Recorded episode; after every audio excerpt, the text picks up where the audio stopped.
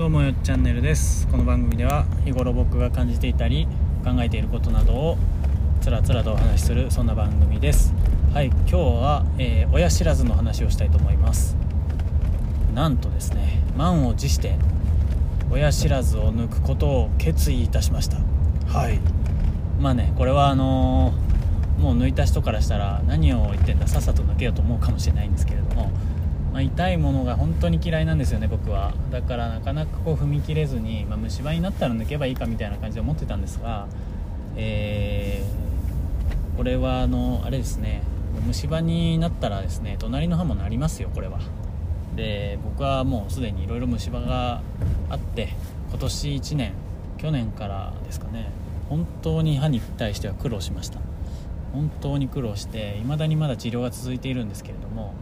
この間ねもうあと1個ここの虫歯直したらあと親知らずだけだねみたいな感じになったんで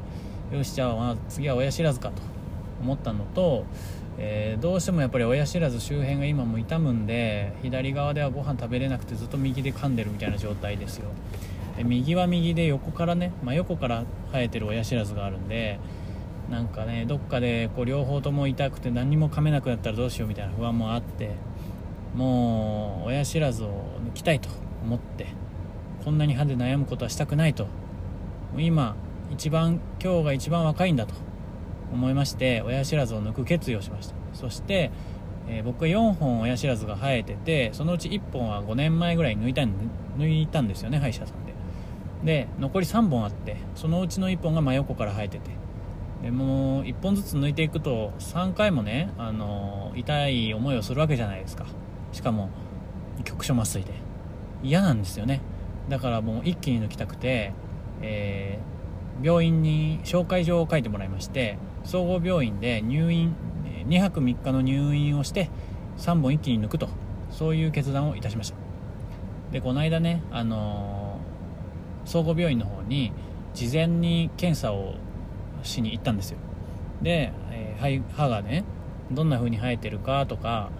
実際今の奥歯あの親知らずの状況はどうなのかとかねそういう話を、えー、先生としてきました。そしたら、えー、まず、えー、一つ、えまあ虫歯ですね全部。はい。親知らずみんな虫歯になってるし治療も1本してるんで治療もしてるけどまあいつかまたねこの虫歯がぶり返すし抜いちゃった方がいいねという話になって、まあ、そこはすんなりきました。でうん1個問題がありまして、えっと、横から生えてる虫歯虫歯じゃなくて横から生えてる親知らずがなんかね唇とか顎の神経がすごく近いみたいでですねその横から生えてるから神経が、えー、ふふ普通歯って縦に生えるから歯の根っこは真下に伸びるじゃないですか。だけど横から生えてるから歯のその根っこが右の方にというか右のほっぺの外側に向かって根っこが伸びてるんですよ。でその根っこ周辺に顎と唇の神経があってすごい近いと。もしかしたらその根と根っこのこう間に根っこってこう歯の根っこって角みたいに2本キュンキュンと出てるんですけどその間に通ってるかもしれないみたいな話になってこれ CT 取った方がいいねと言われてで CT 取ったんですよ。CT 取った結果その歯と歯の根っこの間にはないんだけれども根っこのすぐ外側にあるからまあまあ手術の時気をつけて取らなきゃいけないよねみたいな話になりました。でその神経が、まあ、多少触ったり傷ついたりするとじゃあどうなるかっていうと,、えーと、顎のですね、えー、触神経と唇の神経っていうのがあのしびれるんですって。しびれてしまってでしばらくもう長いと2ヶ月から半年ぐらいはしびれてると。いう、まま永遠に治らない可能性もあるとはちらっと小さく書いてありましたけれどもそうなっちゃうと。なんでなるべく気をつけて抜くよっていう話をされました。で万が一神経切っちゃったらもう唇と顎の感覚が右側だけねあのなくなっちゃいますと言われましてちょっとそこにですねビビりましたえマジ？みたいな。俺の唇と顎の神経なくなるのみたいな。ちょっと怖いですよね、まあ、そういう話もあったんですけど、まあ、リスクはリスクでいつかそのリスクを背負う時が来ますからね。横から生えてる歯なんかいつか抜かなきゃいけないんで。でまあですね。それはじゃあ受け入れましょうと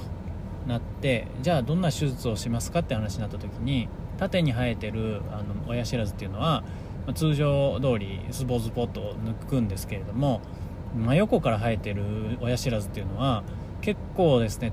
なんか話を聞くとは大変そうって思うんですけどまずその親知らずの上にかぶさっている歯茎をチョキンチョキンとこうハサミで、えーと、切れ目を入れてで手前にベロンとめくるんですって。手前にベロンとめくってそうするとあの歯がすぐに取れるわけではなくて半分顎の骨に埋まってるんですよ。なんでその下顎の骨に埋まってるんでその下顎を親知らず周辺を下顎の骨を削るんですって。ゴリゴリゴリっと顎の骨を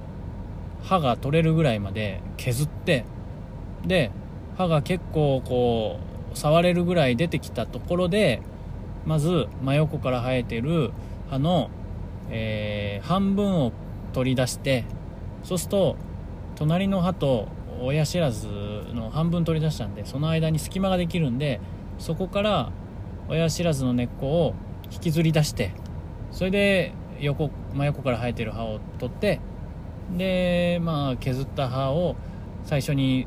切れ目入れてペロッと開いた歯茎上から蓋をしてでそれをちょんちょんちょんと縫ってそれで終わりだと。そういう話でしたね。でねいや結構これ大変そうだなと思ったんですよね。だって歯をスポンスポンと抜くだけだと思ってて横から生えてる歯も今見えてる部分があるからそこにそのそこを砕いてね細かくして出してでスポッと横から根っこ抜くだけだと思ってたらまさか歯茎切ってめくって顎の骨削るんだと。結構これ大掛かりじゃないですか？僕びっくりして神経に当たって顎がしびれちゃうとかっていうレベルよりもなんか歯茎めくって下顎削るって言われた方がちょっとドキドキしちゃって、まあ、僕右足でねいろいろあの何て言うんですか整形外科の手術を受けてるんですけどそれも骨に、ね、いろいろこう穴を開けたり釘を刺したりとかいろいろしたんですけどいやーなんか思い出してね足でも相当あれ痛かったぞと。今度は頭の中というか顔ですよね。口の中か。これは痛そうだなと思うんですよね。だけどねもう今日が一番若いんだというところをもう肝に銘じて今が一番痛痛みがねすぐに治って楽になると。5年後10年後やったらもっともっと大変な思いをするぞと。もうこれはもう自分の肝に銘じて勇気を出していってくるぞと思ってるわけです。はい。えー、まあ、そんなこんなでですねこう親知らずの手術は意外と大変そうだなっていうのを思います。周りに聞くとねあの桶を抱えて一日中ずっと垂れ流してくるあの血を出し続けたとかね入院のパターンで4本とか3本とか同時に抜く人はね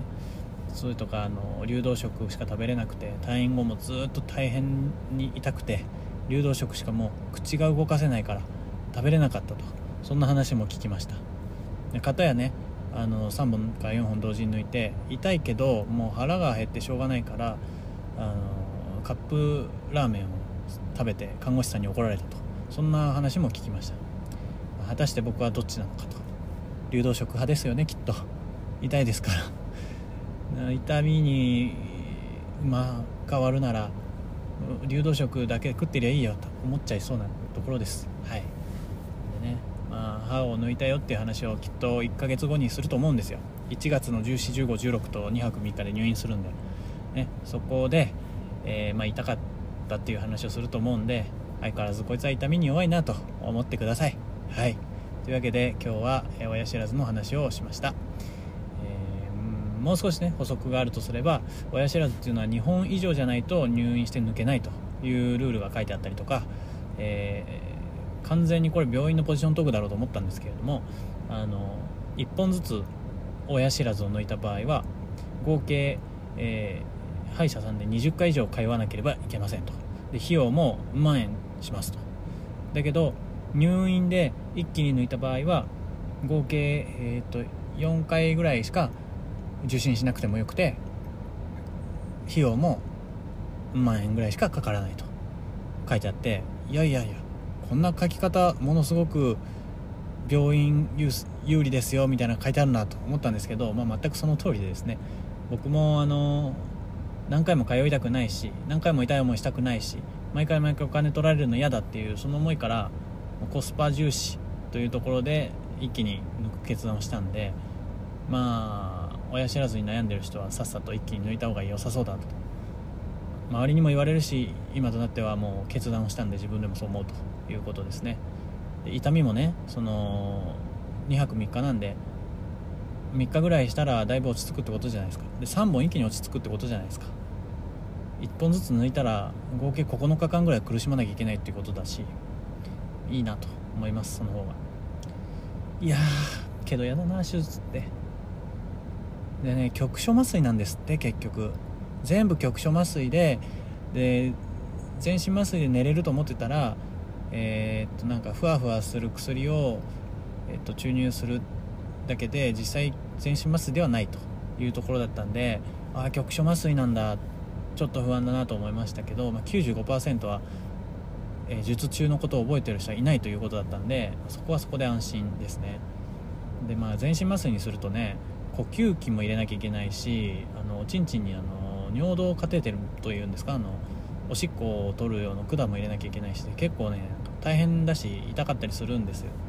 だけど、まあ、それじゃないならそっちの方がいいかと、思っております。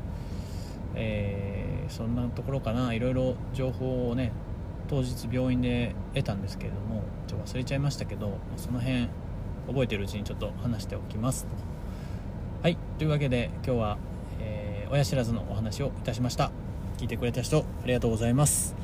皆さん親知らず抜きましょう。はいさよなら。えっと追加で撮っております。あのね衝撃の事実が分かったんですよね。この1年ね歯医者を変えつつねずっとこう虫歯を治療してきてねようやく終わったとあとは親知らずだけだとなったって最初に話しましたけどもあのね総合病院でレントゲン取ったらあの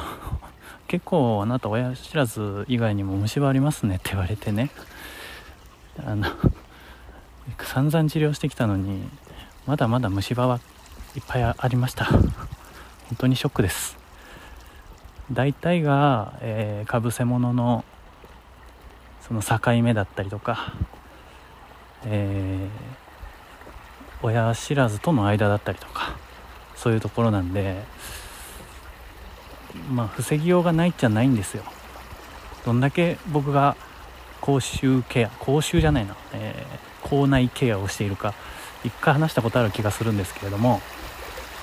まずフロスをして歯磨きを歯ブラシを1本1000円の歯ブラシを使って、歯ブラシをして最後にワンタフトっていうね1箇所だけを磨くっていうなんか鋭い歯ブラシみたいなのがあるんですけどそれで気になるところを1本ずつ磨くと。そこまで毎日やってもねダメですね。うんまあ実際夜しか磨かないから朝あ朝も磨く朝と夜だけ磨くから昼も磨けばいいかもしれんけど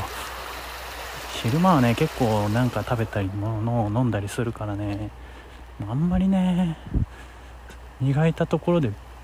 数分後にはなんか口に入ってるみたいな状態なんで良くない。間食もやめた方がいいけどうーん。なかなか歯には悩まされます。来年もずっと歯医者に通わなければいけない気がする。というわけで皆さん歯は丈夫に保ちましょう。それではまた。